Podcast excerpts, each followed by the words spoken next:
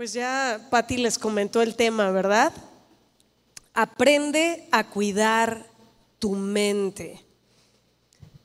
Estamos en la serie Libertad a los cautivos y yo no sé si ustedes se han dado cuenta de que uno de los aspectos en los que más el Señor ha estado hablando en el transcurso de esta serie tiene que ver con nuestros pensamientos. ¿Se ha dado cuenta? Tiene que ver con nuestra manera de pensar, porque esta nos lleva a actuar. Tu manera de pensar te va a llevar a una manera de actuar, y si lo que tú y yo estamos creyendo es una mentira, entonces te va a llevar a una esclavitud. ¿Recuerdan? Mire, le voy a nombrar los temas que se han dado en la serie. El primero que fue del cautiverio a la libertad. Después vimos la verdad os hará libres. Otro de los temas fue ¿por qué perdemos tantas batallas? ¿Se acuerdan?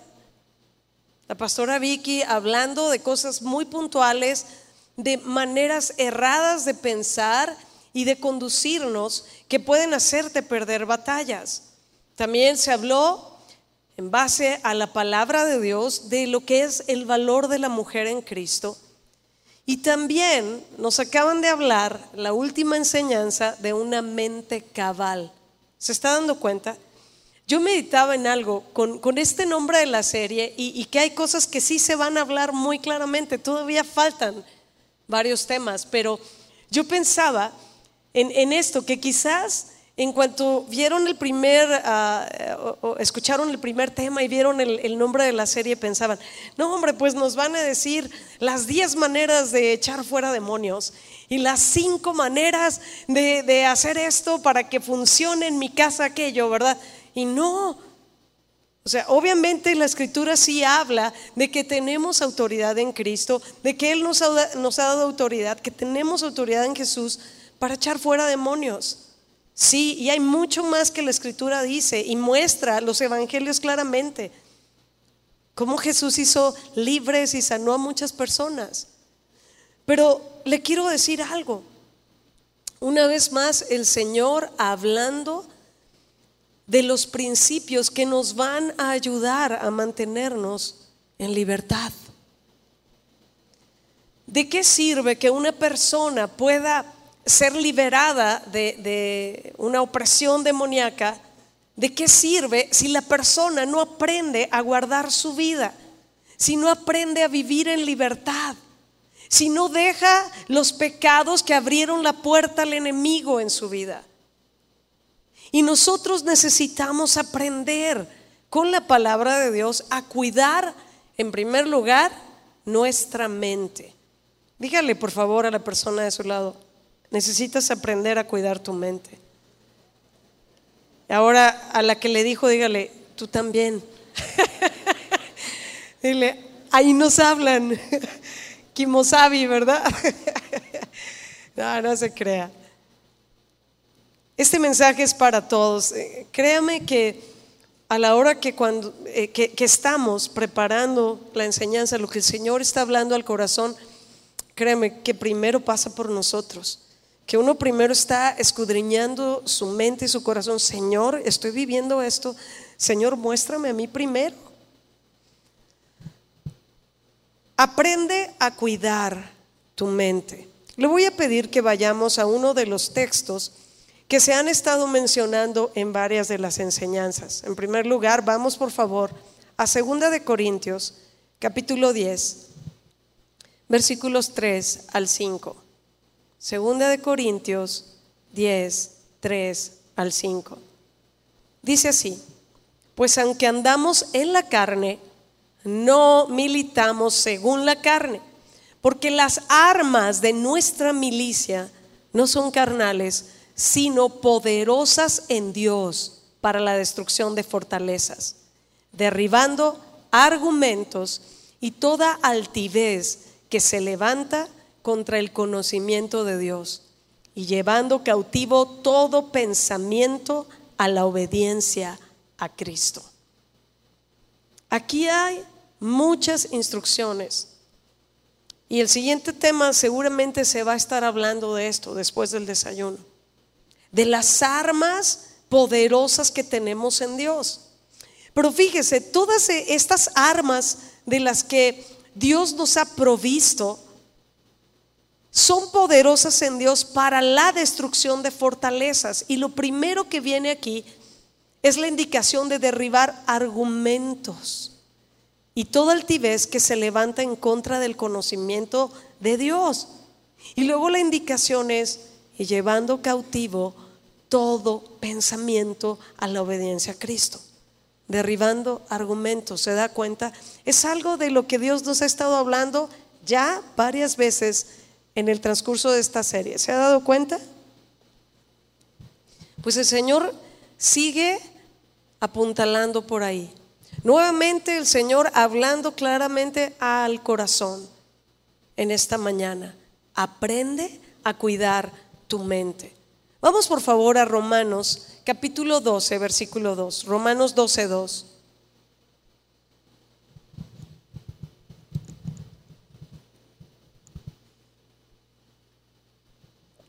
Estamos ahí.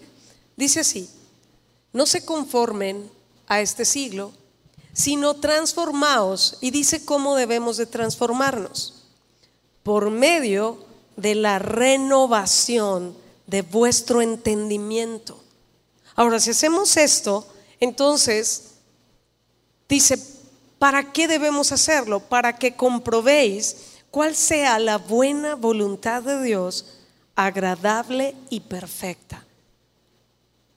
La primera instrucción aquí es transfórmate, no te conformes, no te hagas al, molde de este mundo, no, no abraces ni te amoldes a la manera de pensar de este mundo. Transfórmate por medio de la renovación de tu entendimiento. Fíjese cómo, cómo lo dice en Romanos 12.2, pero en la nueva traducción viviente dice, no imiten las conductas ni las costumbres de este mundo. Más bien, dejen que Dios les los transforme en personas nuevas al cambiarles la manera de pensar. Entonces aprenderán a conocer la voluntad de Dios para ustedes, la cual es buena, agradable y perfecta. Más bien dejen que Dios los transforme en personas nuevas al cambiarles la manera de pensar. ¿Se acuerdan lo que hablábamos en el tema de la verdad nos hará libres? Tal es el pensamiento del hombre en su corazón que así es él. Así vamos a actuar. En base a la verdad o a la mentira que tú creas es como te vas a conducir. Vamos por favor hablando nuevamente de este punto. Efesios 4, 17 al 24. Efesios 4, 17 al 24, si usted ve el contexto, habla de la nueva vida en Cristo. Es decir, estas indicaciones son para nosotros, los hijos de Dios, los que hemos nacido de nuevo.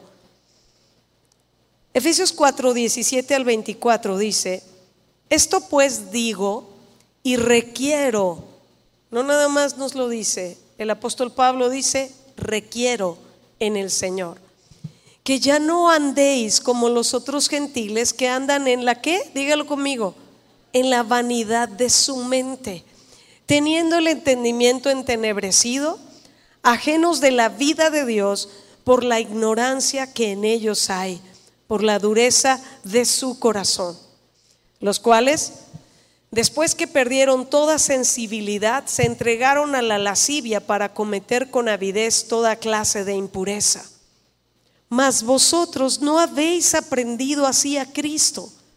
Si en verdad le habéis oído y habéis sido por él enseñados, conforme a la verdad que está en Jesús, fíjese en esto, conforme a la verdad que está en Jesús. En cuanto a la pasada manera de vivir, despojaos del viejo hombre que está viciado conforme a los deseos engañosos y renovaos en el espíritu de vuestra mente y vestíos del nuevo hombre creado según Dios en la justicia y santidad de la verdad.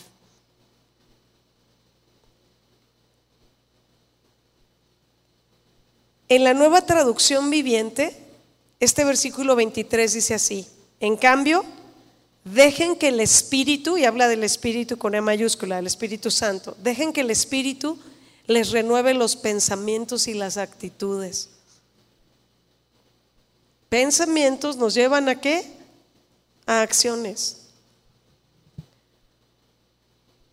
Aquí nos está diciendo nuevamente, en el contexto de la nueva vida en Cristo, que no debemos andar como los gentiles que andan en la vanidad de su mente. Ellos tienen el entendimiento entenebrecidos. Ellos sí están ajenos de la vida de Dios. ¿Por qué? Porque están en ignorancia.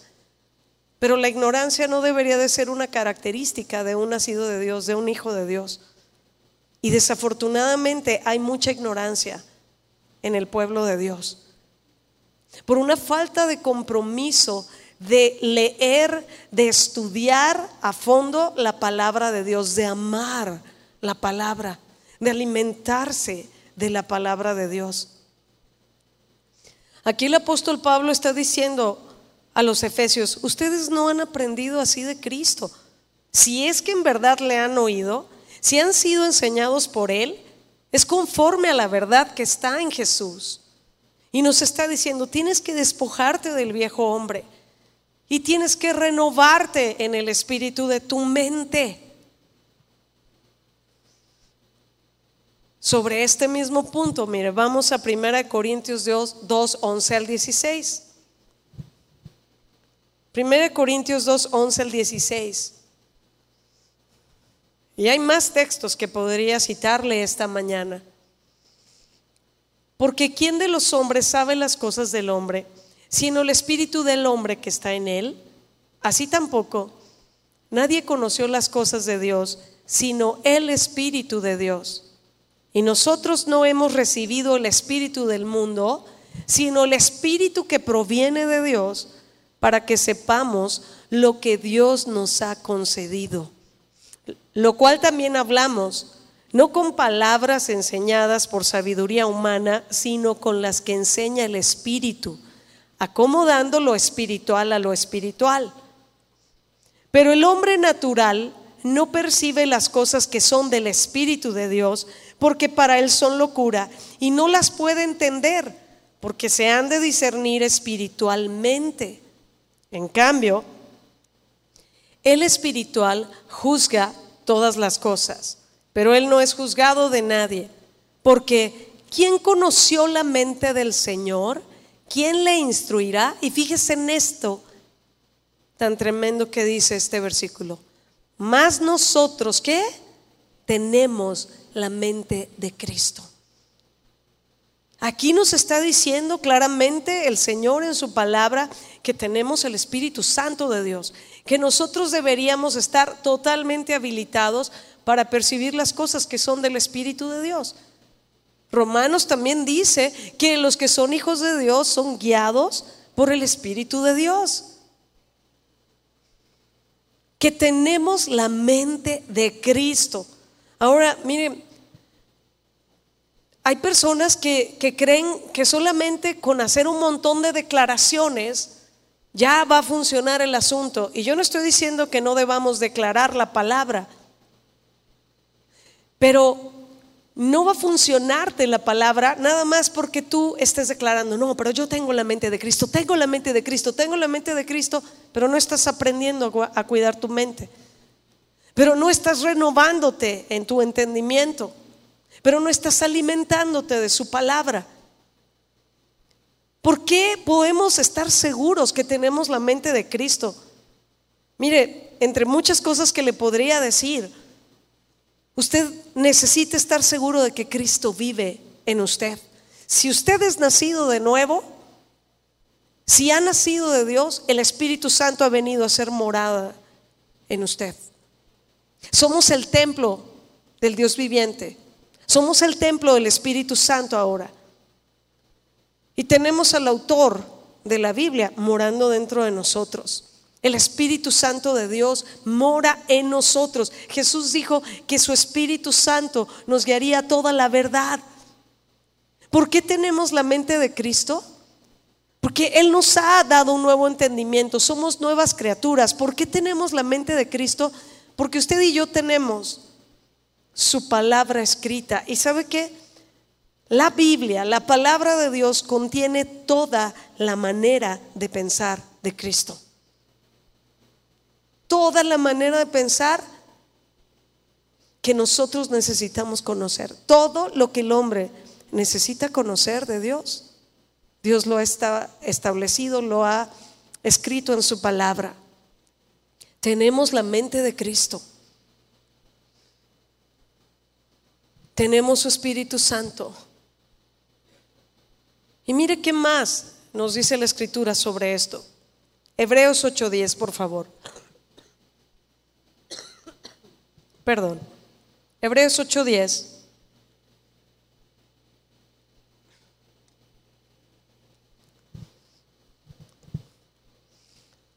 Dice así, por lo cual, este es el pacto que haré con la casa de Israel después de aquellos días, dice el Señor Pondré mis leyes en la mente de ellos y sobre su corazón las escribiré. Y seré a ellos por Dios y ellos me serán a mí por pueblo. La escritura dice que el Señor quitaría de nosotros el corazón de piedra y nos daría un nuevo corazón, un corazón de carne, que ahora pondría sus leyes en nuestra mente y en nuestro corazón. ¿Se da cuenta? todo lo que tenemos en Cristo. Pero sabe una cosa, aún al estar haciendo todas estas declaraciones poderosas de la palabra de Dios, yo creo que hay personas aquí, personas que están escuchando la enseñanza, que tienen una lucha interna muy fuerte que están pensando, bueno, sí, pero eso es para otros. Bueno, claro, pues eh, ella dice eso porque no sabe lo que yo estoy viviendo. Claro, si estuviera viviendo lo que yo estoy viviendo, pero es que ¿cómo le hago si estos pensamientos son tan fuertes que siento que me derriban? Siento que en momentos parece que no voy a poder salir adelante.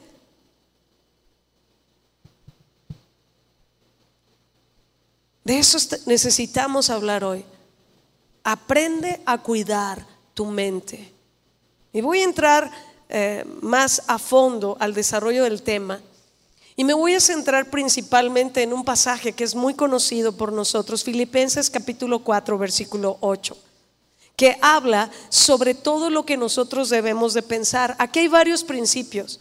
Lo que vamos a hablar hoy no son todos los principios para aprender a cuidar nuestra mente. Son algunos de los principios, pero mire, si realmente con lo que hemos escuchado hasta ahorita y con lo que vamos a hablar, lo pusiéramos por obra, créame que nuestra vida, que su vida estaría en otro nivel totalmente, en lo espiritual.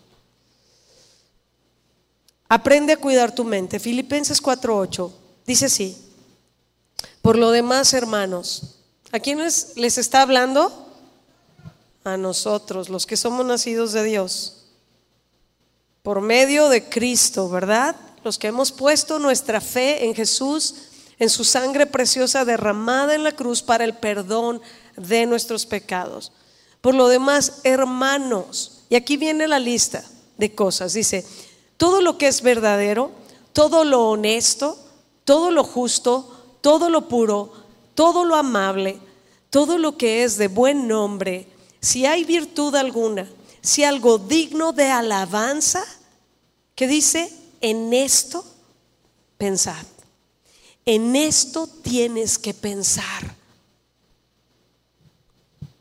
Aquí viene una lista de cosas. Todo lo que es verdadero, todo lo honesto, todo lo justo, todo lo puro, todo lo amable, lo que es de buen nombre. Y cierra con esto, si hay virtud alguna y si hay algo digno de alabanza. En esto tú y yo necesitamos pensar.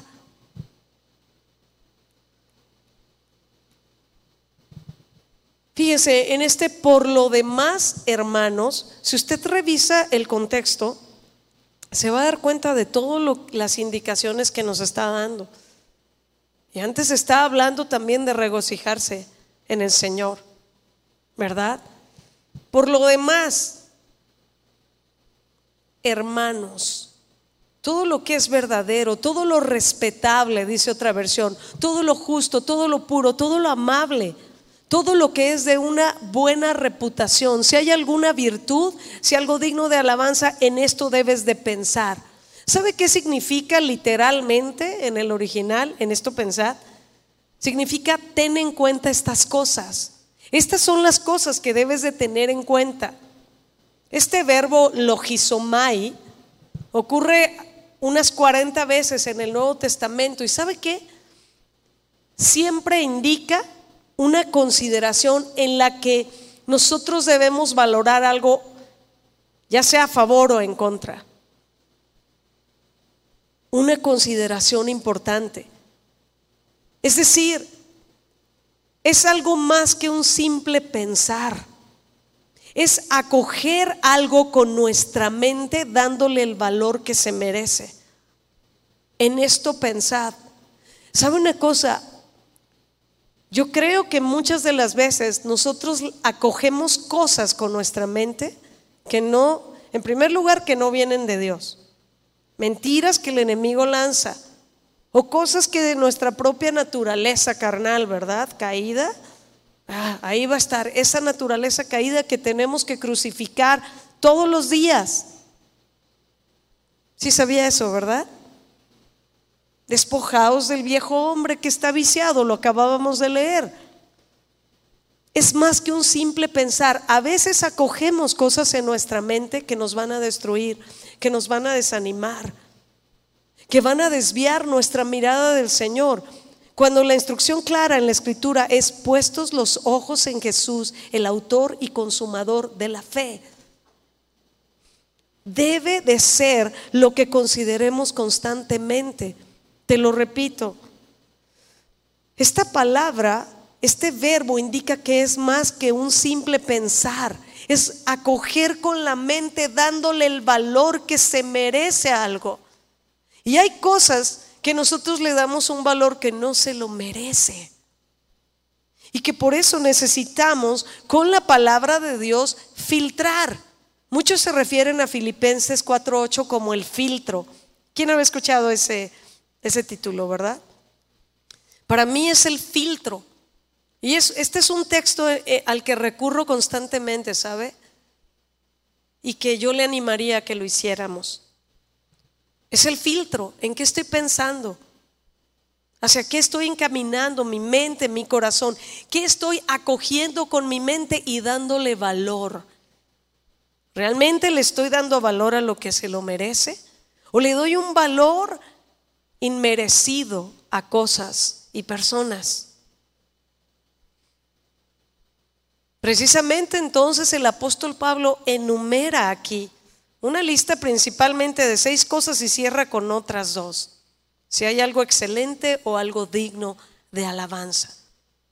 Y ya vimos toda esta lista de cosas que Pablo enumera. Vamos a ver un poquito más a detalle de cada una. Número uno, Estamos aprendiendo a guardar la mente, ¿verdad? Ah, pues eh, seguramente algunos dicen, pero ¿cómo? Vamos a ver cómo, ¿verdad? Hay que pensar en todo lo verdadero. ¿Qué es lo verdadero? ¿Se acuerdan cuando hablábamos de las verdades absolutas y las verdades relativas? Mire, nosotros luego abrazamos como verdades absolutas las que son verdades, verdades relativas. Verdad absoluta solamente es la palabra de Dios. Lo que Dios dice es la verdad absoluta. Sintamos o no sintamos, si, si creemos que esto o aquello, la palabra de Dios es la verdad absoluta. Todo lo demás, mis amados, Normalmente será una verdad relativa, algo que estará influenciado por las circunstancias, por cómo te sientes, por, por eh, eh, las cosas que otros te dijeron, por lo que te ha pasado. Pero la verdad de Dios es absoluta, es inalterable. Jesús en Juan 17, 17, fíjese lo que dijo. Juan 17, 17 santifícalos en tu verdad, tu palabra es verdad. Santifícalos en tu verdad, tu palabra es verdad. Ahora, ¿quién lo está diciendo? Jesús. ¿Quién es Jesús? El Hijo de Dios. Es el Creador. Es Dios mismo, hecho hombre. Juan 1, versículo 1 y 14. Vamos a recordar estos versículos. Juan 1, 1 y 14. El 1 dice, en el principio era el verbo, y el verbo era con Dios, y el verbo era Dios. ¿Quién es? Jesús. Él es Dios en el principio. Y el verbo era con Dios y el verbo era con Dios. Versículo 14. Ya que el verbo fue hecho carne y habitó entre nosotros. Y vimos su gloria, gloria como del unigénito del Padre, lleno de gracia y de verdad. Tenemos que pensar en todo lo verdadero. Así que de aquí tenemos que partir. Necesitamos que realmente nuestra mente esté llena de la palabra de Dios, de su verdad. Él es el verbo hecho carne. Es la palabra hecha carne. Y saben, quizás alguien puede estar aquí pensando, ah, pues todo eso ya me lo sé. Ah, y mi pregunta sería, ¿y realmente lo vives? ¿Realmente tú estás tan lleno o tan llena de la palabra de Dios y le obedeces que vives en una, en, una vida en el espíritu, con autoridad, con poder sano en tu mente y en tu corazón. Porque yo estoy segura que no te estoy diciendo cosas nuevas para muchos de ustedes, ¿verdad que no? Pero ¿qué tanto realmente lo vivimos? En una ocasión el Señor reprendiendo a su pueblo, diciéndoles, ustedes se han hecho duros para escuchar. Se les ha engrosado el oído, ¿verdad? Nosotros necesitamos escuchar su verdad, pensar en la verdad, pensar en Él, en la palabra de Dios. Jesús es el verbo hecho carne. Y mire, todo lo verdadero tiene que ver con todo lo que está en su palabra y con cualquier cosa que no quebrante un principio de su palabra. Porque hay cosas que tal vez usted está pensando que literalmente no es un versículo bíblico, pero que sí puede estar quebrantando uno. Entonces es el pensar su palabra, pero también el cuidar no estar pensando cosas que estén en contra de algo que Dios está estableciendo. Todo lo verdadero Colosenses 3, 16 al 17, por favor.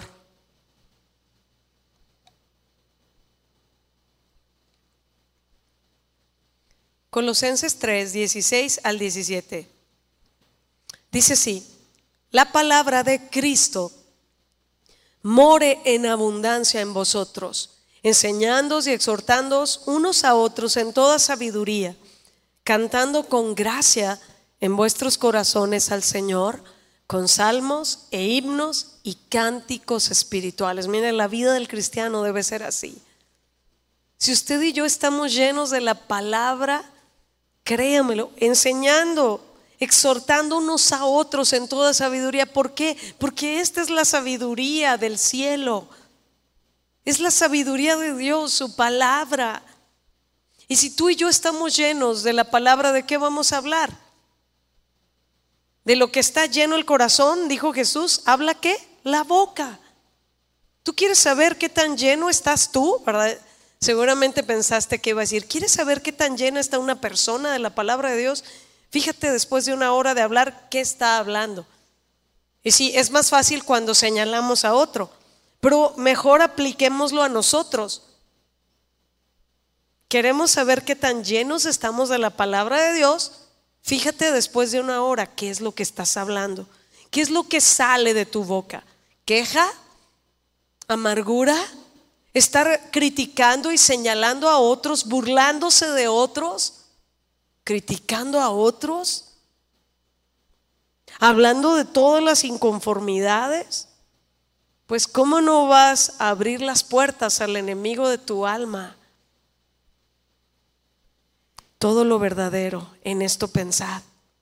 Todo lo verdadero. La palabra de Cristo mora en abundancia. Si entendemos lo que significa la palabra abundancia, ¿verdad? Lleno, rebosante, que se derrama la palabra. Y aquí entran algunas cosas que luego eh, hay cristianos que no avanzan o no crecen o no maduran, aunque conocen palabra, no son personas disciplinadas en su estudio de la palabra. Nosotros necesitamos establecer, tomar decisiones y tener disciplinas espirituales por nuestro bien. No estoy hablando de una postura de fariseos, ¿verdad?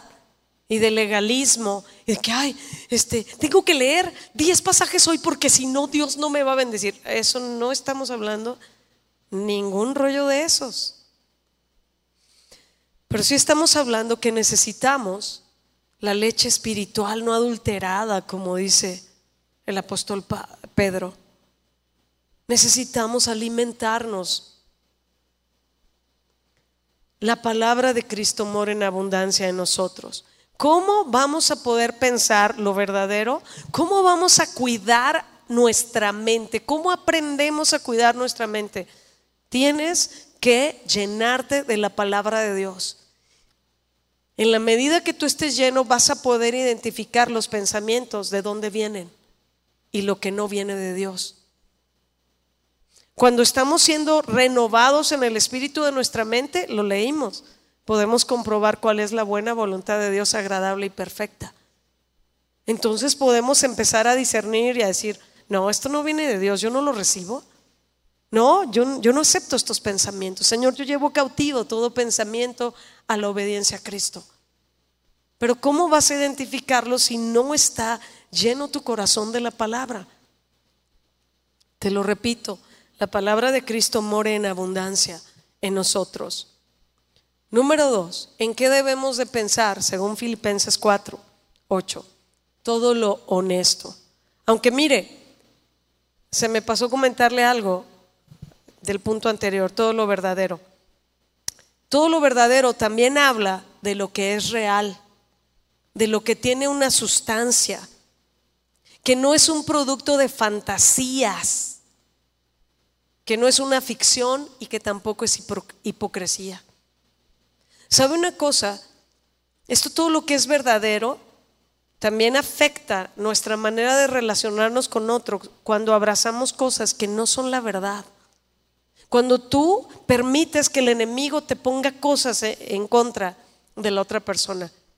Y en lugar de pensar lo verdadero, decir, no, yo, yo confío en la obra que el Señor está haciendo en, mi esposo, en mi esposa, en mis hijos. Señor, yo confío en esto. Señor, yo no voy a, estar dudando.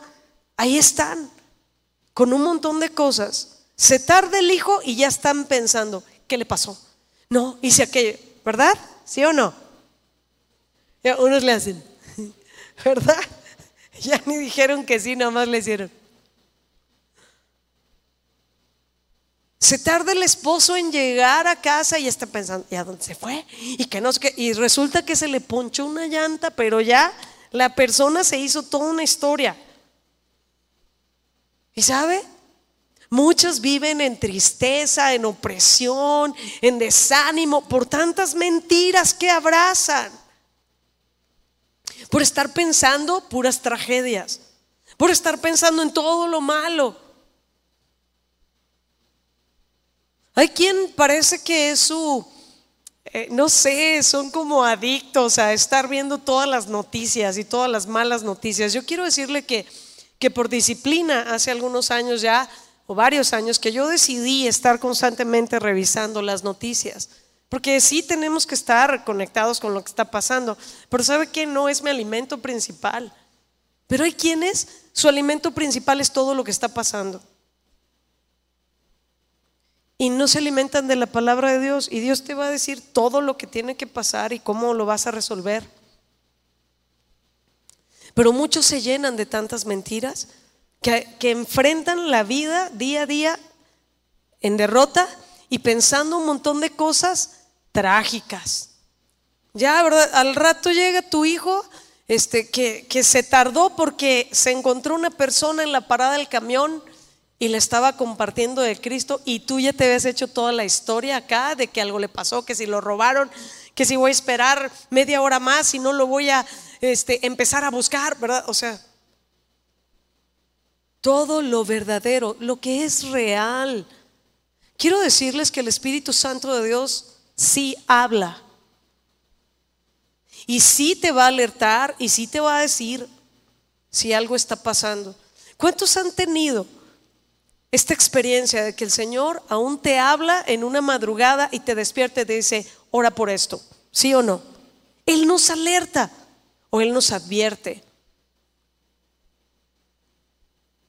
O te va a decir lo que puede suceder en ese día y te prepara para orar. O sea, necesitamos ser muy sensibles a la voz del Espíritu Santo, pero ¿cómo vas a hacerlo si de lo que está lleno tu corazón no es de la palabra? Jesús lo dijo, el Espíritu Santo, Él les guiará toda la verdad, Él les recordará todas las cosas que yo les he dicho. Entonces, número uno, todo lo verdadero tiene que ver literalmente con la palabra de Dios, todo lo que es la verdad según la palabra de Dios pensar en todo lo que no quebrante un principio bíblico, pero también en lo que es real, ¿verdad? En que en algo que no es un producto de la fantasía ni tampoco una hipocresía. Ahora sí, número dos, todo lo honesto. Este verbo griego significa que es algo digno de respeto o noble. Y esto nos indica que los creyentes debemos meditar en todo aquello que merece admiración, que merece adoración a Dios. Es decir, en las cosas santas de Dios. No estar piensa y piensa en todas las cosas del mundo. Ahora, yo me voy a atrever a, a exponerle algo. No estoy diciendo que esté mal ver una serie de televisión o alguna película y cosas así, pero hay personas que pasan tanto tiempo viendo la televisión qué es lo que realmente se está estableciendo en su mente y en su corazón. Y muchas cosas no son algo honesto, no es algo digno de respeto o noble de lo que se están llenando. Todo lo respetable, todo lo decoroso, todo lo serio, todo lo que es recomendable, en eso debemos estar pensando.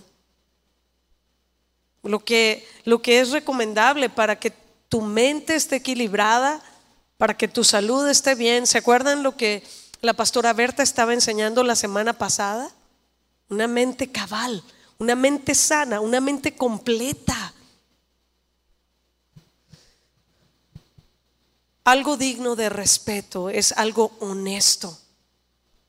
Número tres, todo lo justo. Esto se, se, refiere en primer lugar a todo aquello que es correcto.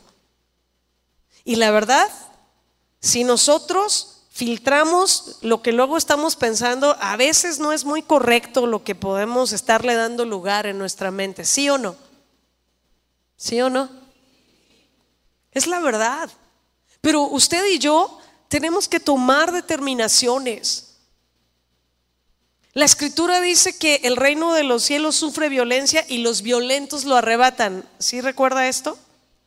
Es decir, nosotros tenemos que tomar una postura ya más determinante y más violenta en contra de las mentiras que el enemigo trae a la vida del creyente. Él no va a descansar, quiero decirle, ¿eh? Él intentará cada día, todos los días, desviar tu mente y tu corazón, afligirte, oprimirte, engañarte. Ese es su principal trabajo, el engañador, lo describe la palabra. Ya hablamos de eso en los temas anteriores. Bueno, nosotros tenemos que, que estar pensando en lo que es correcto. El creyente debe de pensar en armonía con los parámetros bíblicos, con lo que tiene que ver con la santidad de Dios. Salonicenses también habla de que todo nuestro ser, espíritu, alma y cuerpo, sea guardado irreprensible hasta la venida de Cristo. Eso incluye nuestra manera de pensar y lo que sentimos. todo lo justo también tiene que ver con lo que Dios aprueba. Hay cosas que Dios no aprueba. Resentimiento Dios lo aprueba, usted dígame. Y entonces, ¿por qué tantas personas están pensando, no, pero le voy a decir, no, y no más que me diga, no, y me va a oír, no, van a conocer quién soy yo? Esos pensamientos. Dígame, y que, y que lo peor es que además los llevan a los hechos y están hablando de eso. Claro, de lo que está lleno el corazón, habla la boca. O sea, usted y yo tenemos que pensar en lo que Dios aprueba en lo que Él demanda de nosotros hacia Él, pero también hacia el prójimo y hacia nosotros mismos. El amarnos unos a otros. Si alguno tiene queja contra otro, dice la Escritura, en la manera que Cristo los perdonó, ¿qué tenemos que hacer? Perdonar. Mire, la amargura y el resentimiento no deberían de tener lugar en nuestra vida si en verdad obedeciéramos la palabra. Si en verdad obedecemos el, si tu hermano peca contra ti, ve estando tú y tu hermano solos, arréglate con tu hermano. Si estando ahí presentando tu ofrenda, ¿verdad? Sabes que tu hermano tiene algo contra ti, deja tu ofrenda y ve y arréglate con tu hermano y regresa y presenta tu ofrenda. Pero hay un montón de cosas que luego estamos permitiendo, estamos permitiendo y son personas que son lentas para obedecer y luego el Señor está hablando una y otra vez, ¿no? Y vienes al desayuno o vienes a la reunión de los sábados o a cualquier otra de las reuniones y el Señor ahí hablando y metiendo el dedo, ¿verdad? Y tú, hoy, ¿verdad? Pero ya te sales y, bueno, sí, Señor, pero este, pues gracias que eres paciente. Ay, pues es que sí, Dios sí me habló, pero pues es que todo tiene un tiempo, ¿no? Ah, no, ahí sí bien espirituales, ¿no? ¿Y no te has dado cuenta desde cuándo ya el Señor te está gritando que es el tiempo de perdonar, de humillarse, de, reconciliarte? Muchísimo que podríamos hablar de esto, lo que es correcto, en lugar de estar pensando lo malo de otros. Todo lo que es justo, lo que Dios aprueba. Mire, aquí entra también el que debemos de considerar a los demás como superiores a nosotros. ¿Usted cree que Dios aprueba que una persona esté con pensamientos de orgullo? Y luego pensamos, bueno, eso es para los del grupo alabanza, los servidores, ¿no? Que no anden ahí envidiando ni compitiendo. No, es para todos. Lo que es aprobado por Dios, la envidia en el corazón, pensamientos de envidia, ¿serán aprobados por Dios? Resentimiento será aprobado por Dios? No. ¿Se da cuenta de todo lo que implica solo este versículo de Filipenses 4:8? El filtro de la palabra de Dios. ¿Quieres aprender a cuidar tu mente? ¿Quieres estar libre, sano, pleno para servir y adorar a Dios? Aprende a cuidar tu mente. Hay que pensar en lo que Dios aprueba, lo que es justo delante de Dios, lo que es correcto lo que está en armonía con los principios bíblicos. Siguiente punto, número cuatro, todo lo que es puro. O sea, ya con estos tres tenemos mucho trabajo, mucha chamba, o no? Mucha tarea, pero ¿sabe qué? Aquí dice, lo que es puro. Se refiere a lo que es limpio y directamente tiene que ver con todo lo que es sin contaminación moral todo lo puro, lo que es moral, moralmente limpio en todo sentido. Aquí entra claramente todo lo que tiene que ver con pureza sexual, pero también tiene que ver con santidad en la lengua, ¿verdad? Le voy a decir por qué. Porque hay personas que es impresionante cómo murmuran y critican y el chisme y la calumnia es un pecado grave delante de Dios. El estar hablando de otros y señalando a otros y preguntando por otros. Mire, hay cosas que aunque no son malas en sí mismas, ¿qué tienes que estarle preguntando a tu otra persona? Oye, si es cierto que fulano de tal es esto. Oye, si es cierto que, oye, ¿y cómo, cómo le va con esto? Oye, ya sabes qué. Hasta se pone así el tonito, ¿verdad? sabrosito. Oye, ven tú que estás cerca de esta persona. ¿Te puedo preguntar? Y ya nomás aquí salen los cuartos. Y la colita. ¡Ting! No, no se crea. no, pero sí, oiga, porque pues ¿de dónde viene eso? O sea, hay cosas que, ¿por qué tenemos que estar preguntando lo que no nos compete? Ah, todo lo que es puro, todo lo que es sin contaminación moral. No estoy teniendo ninguna actitud, perdón, ningún mal pensamiento hacia otros. Tampoco motivaciones como morbo y curiosidad no sanas. Eso no es puro. ¿Para qué estás preguntando cosas de otros?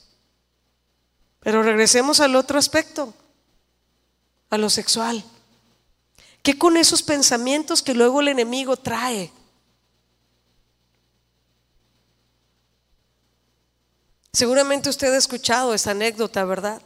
El predicador que decía que nosotros no podemos evitar que sopilotes, ¿verdad?, vuelen alrededor de nuestra mente pero sí podemos evitar que hagan un nido. Esa sí es nuestra responsabilidad. ¿Sabes una cosa? Y lo vamos a leer más adelante, pero la escritura habla de los dardos de fuego del maligno. No sé si realmente te has dado cuenta que el campo de batalla del enemigo contra nosotros es nuestra mente, que el campo donde él trabaja es tu mente. Y si no aprendes a cuidar tu mente, de ahí parten un montón de cosas. Porque de la descripción principal de Satanás, además de que es el adversario, es el engañador, es el calumniador. Entonces, pensar en todo lo puro tiene que ver también con las motivaciones por las que hacemos o hablamos o hacemos distintas cosas en, nuestra relación con los demás. Necesitamos hacer morir lo terrenal en, nosotros, dice la escritura. Hay cosas que ni siquiera se deben de nombrar, dice también la escritura. Especialmente hablando de fornicación y de impureza, dice, ni aún se nombre entre ustedes como conviene a santos. Entonces, ¿dónde queda eso de que, ah, no, yo soy maduro y a mí no me va a pasar nada, aleluya, yo puedo ver esta imagen ahí, no pasa nada, mi hijo. Ah, no pasa nada.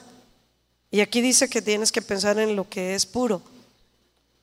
Ah, bueno, para esos palos débiles, ¿verdad? ¿Será?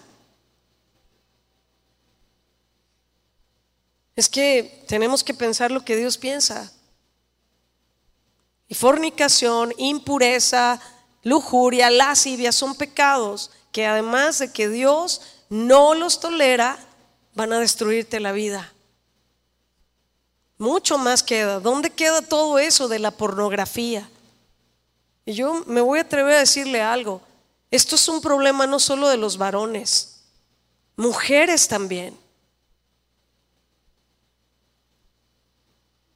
Es tan fácil ahora para los niños, mis amados, tenemos que tener tanto cuidado con ellos. Tan fácil ahora para ellos que a través de los dispositivos electrónicos puedan estar viendo pornografía y dañando al enemigo su mente desde entonces, desde pequeños. Pero qué decir de adolescentes, de jóvenes y peor aún, adultos que viven derrotados y oprimidos porque no han cuidado su mente y su corazón. Todo lo que es puro, lo que es limpio, sin contaminación moral, moralmente limpio en todo sentido, en todo. Mis amados, los, los pecados graves que destruyen vidas y familias como el adulterio y la fornicación comenzaron con una mente no santa. Sigamos avanzando. Siguiente punto, todo lo amable. El verbo significa agradable o amigable. Esto implica que los creyentes debemos enfocarnos en todo lo que realmente es bondadoso, en lo que es generoso. Todo lo amable puede dar a, entender que es todo lo verdadero y bueno, que atrae los afectos puros, que no está algo corrompido. Y sabe, uno de los comentarios bíblicos dice que no tiene nada que ver con los vicios.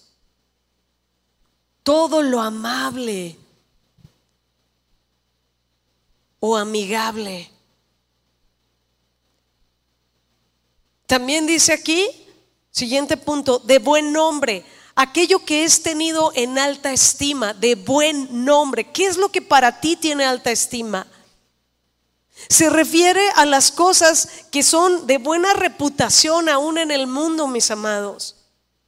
La cortesía, la amabilidad, el respeto a los demás, yo creo que una de las cosas en las que a veces fallamos, o muchas veces fallamos nosotros, es en el perder de vista el respeto que debemos a otros, ¿sabes? Aún el no estarle preguntando cosas a alguien que no nos competen, habla de un respeto. De no exigir a otros cosas que no debemos de exigir, habla de un respeto. De hacer a otros como queremos que hagan con nosotros, que es lo que el Señor Jesús dijo, habla de un respeto. Todo aquello de buen nombre que es tenido en alta estima se refiere a cosas de buena reputación, de lo que merece buena fama, de lo que se habla bien de ello.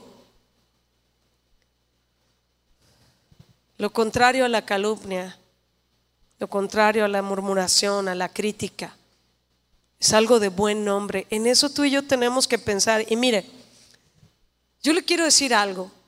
Así de la misma manera como la salud física depende en buena parte de lo que comemos, ¿usted sabe? ¿Ha escuchado ese dicho? ¿Verdad? Que somos lo que comemos o esa verdad en realidad. Bueno, nuestra salud depende en buena medida de la dieta alimentaria que nosotros tenemos y que con gusto le entramos, ¿verdad? Así también como tu salud en, lo físico, nuestra salud mental y espiritual depende en mayor proporción todavía que la corporal de lo que está nutriendo nuestra mente. ¿Sí lo entendimos? Nuestra salud y espiritual depende en mayor proporción todavía que la corporal de lo que nutre a nuestra mente. De ahí que debemos darle una verdadera importancia a nutrir nuestra mente, a nutrir la mente de nuestros hijos, de los niños. Es como si usted y yo entendiéramos eh, cuáles son las vitaminas espirituales que aquí está el apóstol Pablo enumerando. Pero sabe una cosa, los medios de comunicación, las redes sociales, híjole, es impresionante. ¿Qué es lo que realmente le están metiendo en la mente a los niños, a los jóvenes, a los adolescentes, pero también a nosotros como adultos. ¿De qué nos estamos nutriendo? Somos lo que comemos y será igual en lo espiritual y en la condición en la que estemos en nuestra mente. Así como la dieta, e, este es otro aspecto, ¿sabe? Viene la dieta, ¿no? Y hay alguien que sí se está cuidando, pero tiene una vida sedentaria que no está haciendo ejercicio, que no se mueve nada, ¿usted cree que será suficiente solo con la buena alimentación? Digo, y en el mejor de los casos, ¿no? Porque hay muchos que creen que tienen una buena alimentación y no, no hay una alimentación balanceada. Bueno, se necesita el ejercicio. Pues aquí el apóstol Pablo está diciendo en los siguientes versículos, miren, todo esto que ustedes están aprendiendo, lo que recibieron, pero también se atreve a decir algo, y vieron en mí, pónganlo por obra. Y esto está tremendo. Porque ya se va directo a decir, miren, sí tienen ejemplos. Y yo pensaba en que por la bondad de Dios y la gracia de Dios, nosotros también tenemos buenos ejemplos en esta congregación. No, no personas perfectas en el sentido de que son infalibles, no pero sí hay verdaderos siervos de Dios en esta iglesia, verdaderos pastores y líderes que nos dan ejemplo con su vida, que tú les escuchas hablar y los ves cómo se conducen y realmente viven en el Señor. No estoy diciendo que no haya fallas porque somos humanos y porque también eso Dios lo permite porque nuestra mente debe estar en Él y nuestro corazón también. Pero sí hay personas de quienes podemos aprender. Y muchas personas que por los años que tiene esta congregación también hay hermanos en Cristo maduros, sólidos, que les ves cómo Dios les ha bendecido en sus hogares y familias, que son hombres y mujeres de oración, de fe, de la palabra. Júntate con esas personas y ponlo por práctica, ponlo por obra. Los filipenses debían seguir la verdad de Dios, que ya había sido proclamada, pero también debían tomar en, cuenta el ejemplo de esa verdad a través del apóstol Pablo que se atrevió a decir, hagan lo que yo estoy haciendo. Qué tremendo. ¿Cuántos de ustedes realmente podrían decirle, miren, solamente a sus hijos, vive la vida cristiana como yo la estoy viviendo? ¿Te atreverías?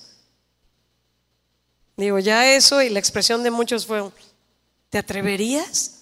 Pues cuánto nos falta crecer y corregir, ¿verdad? ¿Cuántos están de acuerdo conmigo? Sí, para, mire, solo para decirle a los nuestros, así se vive la vida en Cristo, hijo.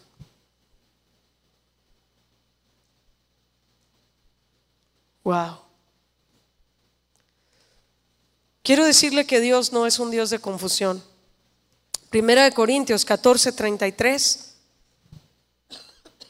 dice sí, porque Dios no es Dios de confusión, sino de paz. Dios no es un Dios de confusión. No será su voluntad nunca que tú tengas confusión en tu mente. Juan 16, 33. Estas cosas les he hablado para que en mí tengan paz. En el mundo tendrán aflicción, pero confíen, yo he vencido al mundo.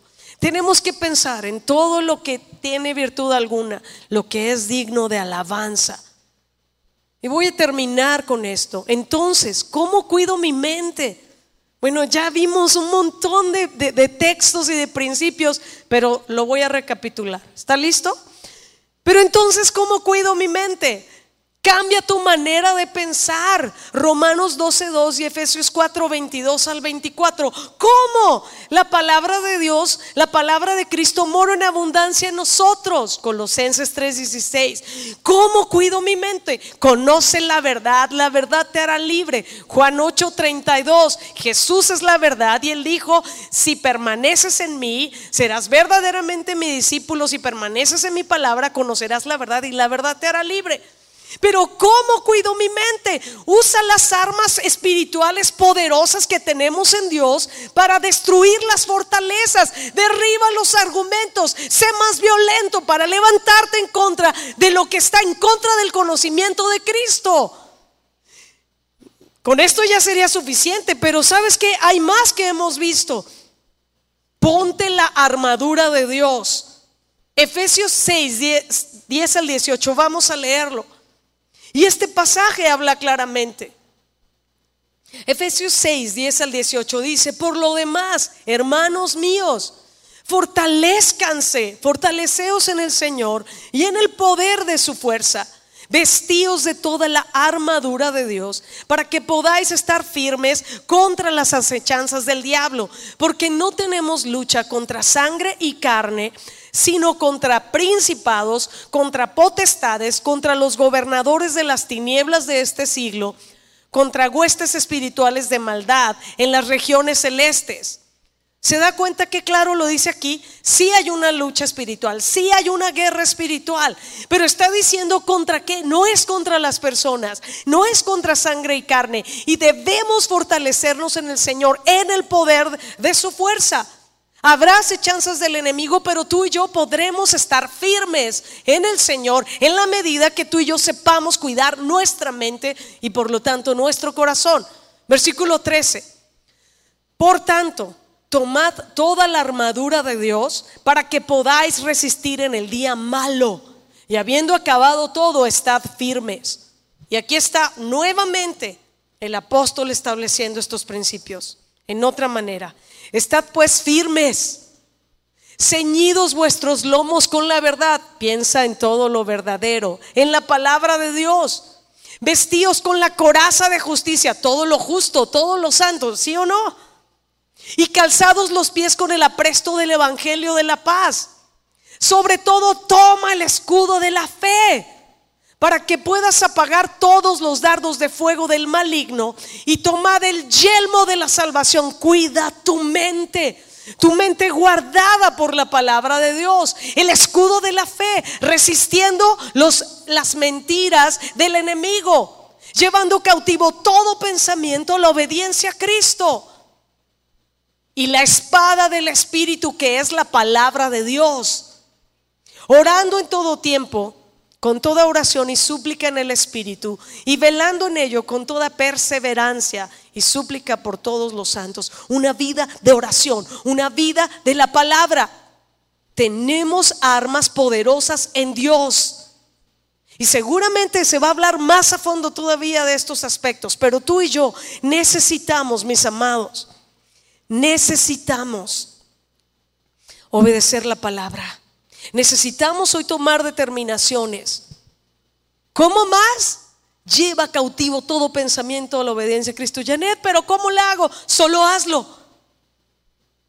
Solo hazlo. Eso te puedo decir. Y si funciona. Solo hazlo.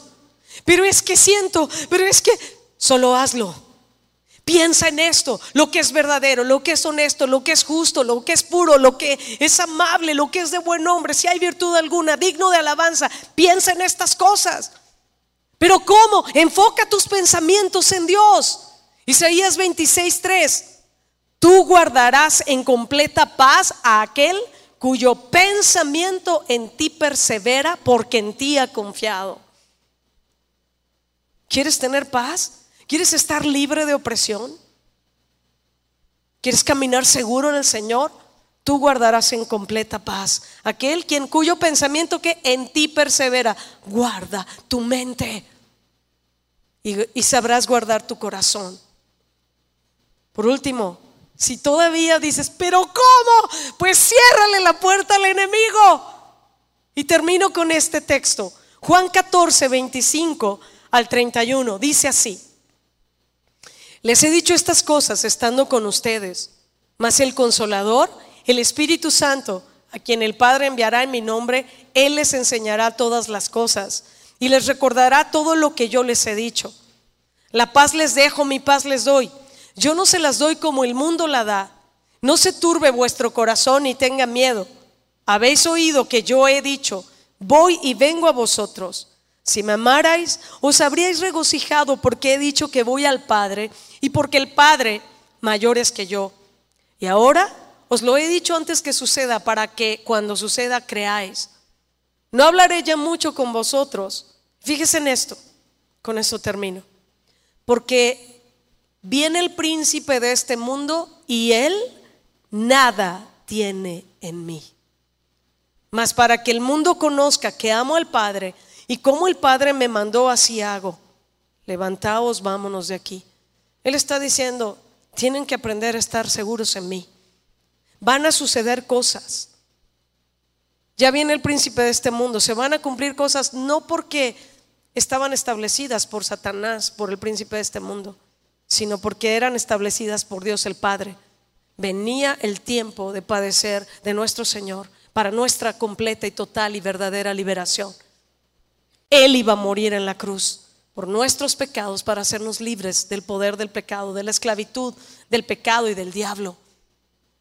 Pero Jesús estaba diciendo, ahí viene, pero Él no tiene nada en mí. En lo personal, mis amados, creo que el peor enemigo que tenemos somos nosotros mismos. Por si tú estabas pensando que tu peor enemigo es Satanás, al menos te quiero decir cuál es mi humilde manera de pensar en eso. Yo creo que mi peor enemigo soy yo mismo. Te voy a decir por qué, porque soy yo quien le puedo dar lugar a Él. Él no tiene nada en nosotros si nosotros no le damos lugar. Jesús lo dijo, Él no tiene nada en mí. Pablo le dijo a Timoteo, cuídate de ti mismo y de la doctrina. Somos nosotros quienes le damos el lugar al enemigo, mis amados. Somos nosotros quienes decidimos creer y caminar por fe y caminar obedeciendo la palabra de Dios en victoria, con gozo, en medio de las circunstancias. O somos nosotros quienes decidimos caminar en incredulidad, en derrota, hacer nuestra vida miserable o estar en una vida solo de sobrevivencia en Cristo. ¿Sabe que hay muchos cristianos en las iglesias con una vida de sobreviviente nada más? Medio ahí caminando en días en bendición, pero en otros días en una vida tan corta en el Señor. No en la vida en abundancia que Cristo dijo que vino a darnos. Yo he venido para que tengan vida y vida en abundancia. Si me ayuda el equipo de alabanza, por favor. Yo creo que el Señor ha sido claro en esta mañana. Y quiero decirle que su verdad nos hace libres. Pero también cuando abrazamos las mentiras del enemigo, esos dardos de fuego, cuando no hubo un escudo de la fe para pagarlos, para decir, esto no es cierto. Mire, algo tan, tan básico como esto. Dios no te ama, Dios ya se cansó de ti. ¿Quién ha escuchado esa mentira? Levante la mano. Muchos no le quieren levantar, pero a quienes han sido honestos. ¿Sabe qué es lo triste? Que muchos la creen. Yo le quiero preguntar, ¿eso es verdadero realmente? ¿Es real? No, la palabra de Dios dice, ¿cómo nos ama Él? Con amor eterno te he amado, por tanto te prolongué mi misericordia. ¿Qué mentiras hemos permitido? ¿Qué cosas en contra de la voluntad de Dios? ¿Qué pensamientos impuros, pecaminosos que Dios dice, ya no quiero que estés meditando en esto, deséchalo, ya no quiero que estés viendo estas cosas, arrepiéntete, ya no quiero que estés hablando estas cosas. Al punto que quiero llegar principal al terminar esta enseñanza es a que tú y yo realmente podamos decir, el enemigo, el príncipe de este mundo, no tiene nada en mí. No tiene nada en mí. Sí hay cosas que yo voy a pasar, que Dios va a permitir, pero no es porque yo le estoy dando lugar al enemigo. No es porque yo tengo pecados no confesados. No es porque yo estoy guardando resentimiento ni amargura. No es porque yo he sido ligero con mi boca. Y tantas otras cosas de las que ya hablamos hoy. Si tú realmente esta mañana quieres pararte en victoria y decir, Señor, estas son las cosas en las que yo decido pensar, en las que yo voy a determinar mi mente, mi corazón para honrarte, para vivir en la dimensión espiritual que tú quieres que yo viva, en autoridad espiritual. Si tú estás dispuesto a santificarte, a cambiar tu manera de pensar, a tomar decisiones esta mañana para poder decir, el príncipe de este mundo no tiene nada en mí. Entonces te invito a ponerte de pie y que oremos juntos en esta mañana.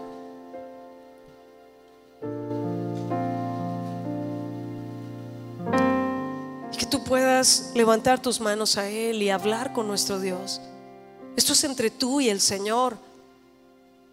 No tienes idea de cuántas horas de ministración o de consejería se eliminarían si realmente como hijos de Dios obedecemos la palabra de Dios y los principios que hemos hablado hoy. Cierra tus ojos y habla con Dios. Señor, gracias por tu palabra en esta mañana. Gracias porque tú, a través de la exposición de tu palabra, has revelado las mentiras, las cosas no justas o no rectas o impuras que han gobernado la mente y el corazón de algunos. Tu palabra dice que el que el Hijo del Hombre, tú Señor, libertare, será verdaderamente libre. Tú eres Jesús, el libertador. Tú eres el que nos hace verdaderamente libres. Y es tu verdad la que nos hace libres.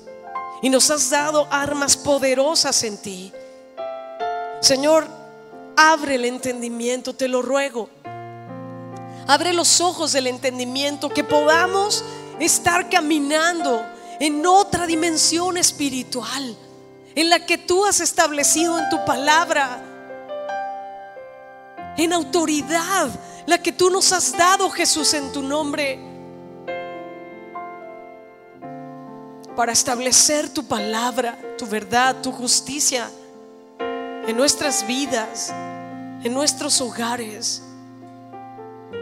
Señor, muéstranos a cada uno las cosas que tenemos que desechar. Y que tomemos hoy una seria determinación por cuidar nuestra mente. Nos estás enseñando a vivir en libertad, a cuidar nuestra mente y nuestro corazón para honrarte con toda nuestra manera de vivir. Perdónanos, Señor. Perdona la incredulidad de tu pueblo. Perdona, Señor, las cosas en las que a veces nos detenemos a pensar que te ofenden, que quebrantan tu palabra deliberadamente. Y que hay quienes pueden pensar, no pasa nada, solo es un pensamiento. Pero no debemos de dar lugar. Enséñanos, Señor, a llevar cautivos nuestros pensamientos a la obediencia a Cristo. A resistir al enemigo, como dice tu palabra para que huya de nosotros, a pararnos en la autoridad que tenemos como hijos tuyos, la autoridad que tú nos has dado, Jesús.